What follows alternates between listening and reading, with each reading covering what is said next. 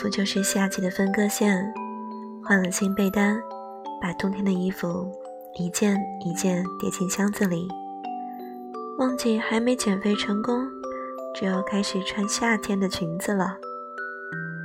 谈论事情的时候，热情又充满笑容，仿佛什么事都没有发生过一样。这里有一封写给诺顿的信。想念给你听听。诺顿是谁？诺顿会是你心里想的那一个人吗？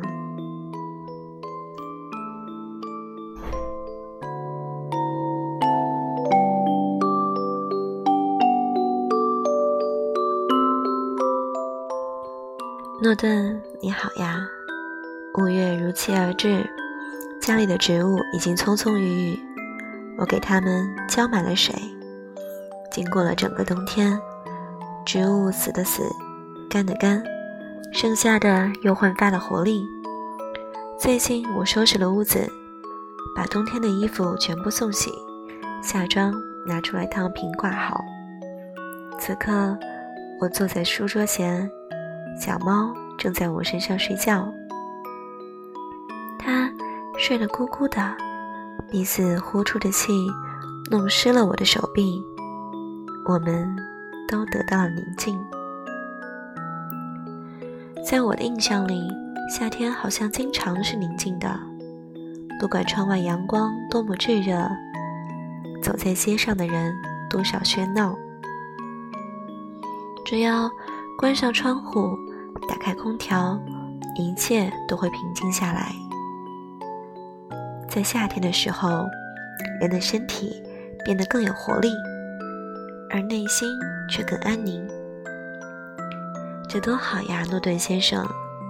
在上个夏天，我跟您说过，夏天是我最喜欢的季节，到现在依然如此。冬天过去了，春天也过去了，到了我最热爱的季节，四季流转，人们依然忙碌。我和小猫还是可以吃西瓜，吹着冷风。但是，生活也并不是一副满意的模样。诺顿先生，有人跟我说，快乐就是漫长人生里偶尔闪现的光芒。以前我很相信的，在很长一段时间里。我都让自己忙到转起来，生活琐事应接不暇，一件件迎面而来，根本无暇思考。所得一切都是努力，都要拼命。那时候所感受到的快乐，就是繁忙里偷闲的一瞥，像是意外的恩赐。大概是从去年开始吧。我突然就让自己闲下来，平静成为了生活的主调，快乐反而很容易出现。那些曾让我精疲力竭、伸手想要去够的东西，我已经不想要了。诺顿先生，最近我变得有些相信命运和神迹，凡人只需要照顾好自己即可。一切属于你的东西，终将来到你身边。如果费了过多的力气，也只是徒劳，那就说明这东西并不属于你。你应该安静下来，打扫房间，收拾植物，照顾身边的小猫，命运自然会向你展现神迹。我想，我应该是见到了。我生活里的平静，就像是某种神迹，既不是特别快乐，又没有格外痛苦。日子很宁静，日复一日，四季更迭。当然，我并没有停下来，该做的事一件没有少做，该负起的责任也不曾丢下。只是我不再展望未来，在清醒的时候也不回望过去。宁静就像酒杯外进出的水珠，一点一点累积，变大，流进我的生活里。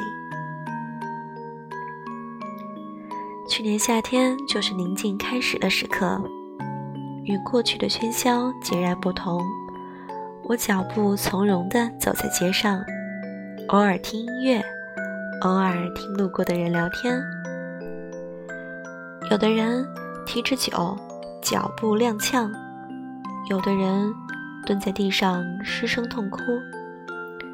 我还在深夜见过有人跑到路中央准备拦车自杀，我急急忙忙把他拦下来。说起来，在日常生活里也是有惊心动魄的时刻，可是。我却只感受到了宁静。拦下那个试图自杀的姑娘后，我们在深夜的街上，她依然嚎啕大哭。我静静陪着她走回家去，又一个人静静的回到自己的家。诺顿先生，我怀疑的是，只有真正痛苦才会让人宁静，就像世界消音了。只听见自己脑海中的回荡声响，我并不敢深究这里面的答案，不想分清宁静和痛苦的区别。这太沉重了，凡人不应该承担如此沉重的思考。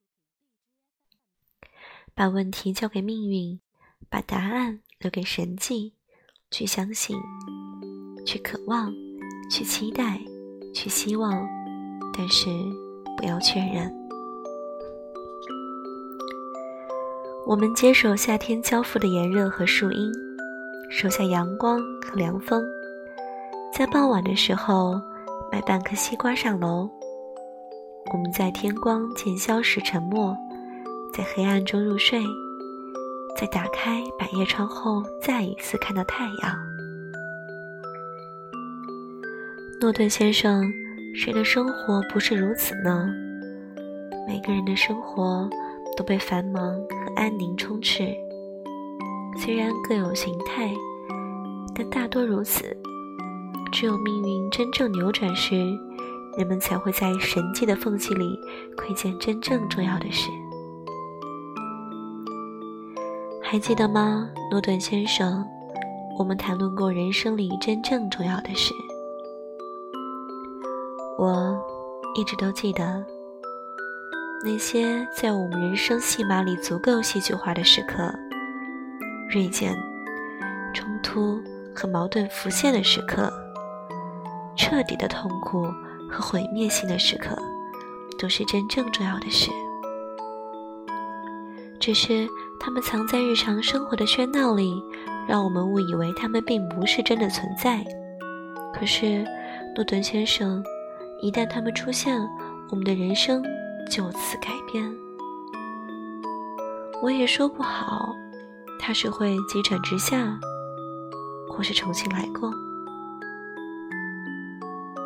我见识过了诺顿先生，为此我不能不说，我们必须谈论人生中真正重要的事，才不会把时间耗费在一次次的喜悦和崩溃之中。如果事情足够重要，那他。应该可以超越人生的所有悲喜。只是诺顿先生，每一天的日子实在太长了。如果没有重要的事发生，足以让人发疯。于是，人们又被眼前的事物所吸引，让情绪跟随，让精力追寻。不久，会忘记人生还有重要的事存在。我偶尔会感到害怕，害怕那些重要的事发生时，我却没有做好准备。日常生活过于喧闹，让我来不及思考。有时，我对自己说：“嗨，请你安静些，好吗？”重要的是，一定会来。